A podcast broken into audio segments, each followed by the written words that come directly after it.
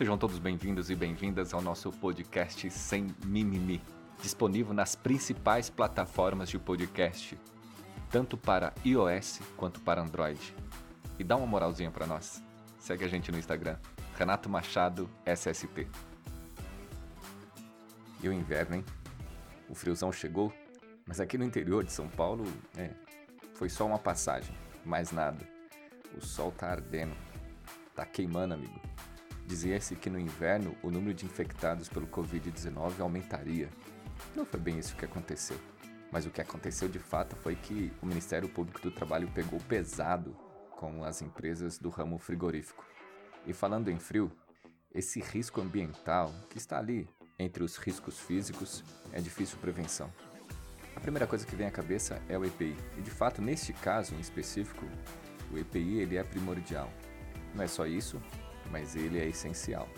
A sensibilidade individual do trabalhador ao frio ela pode se manifestar de diversas maneiras, principalmente pelo canafrio. Casos severos podem evoluir para oclusões vasculares, úlceras e gangrenas na pele, anemia e inclusive infarto pulmonar. Eu nunca nem tinha ouvido falar que o pulmão infartava.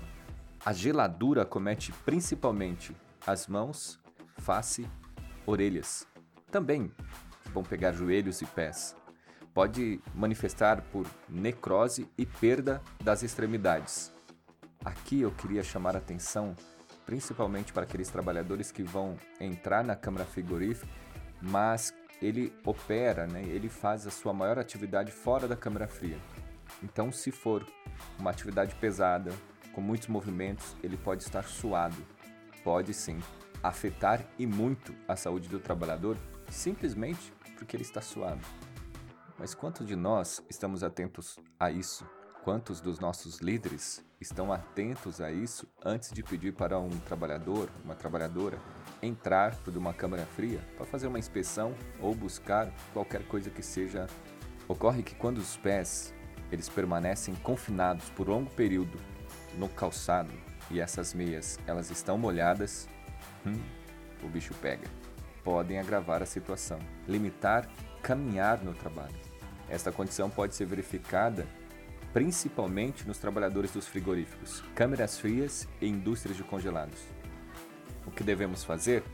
Ações educativas e preventivas interrompem complicações decorrentes destes acometimentos. Entre elas, destacam-se os EPIs, roupas e acessórios. Mas o que a gente vê mesmo é só o blusão.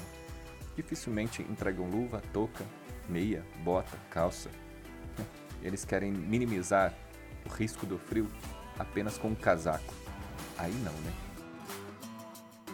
Um grande abraço a todos e até a próxima.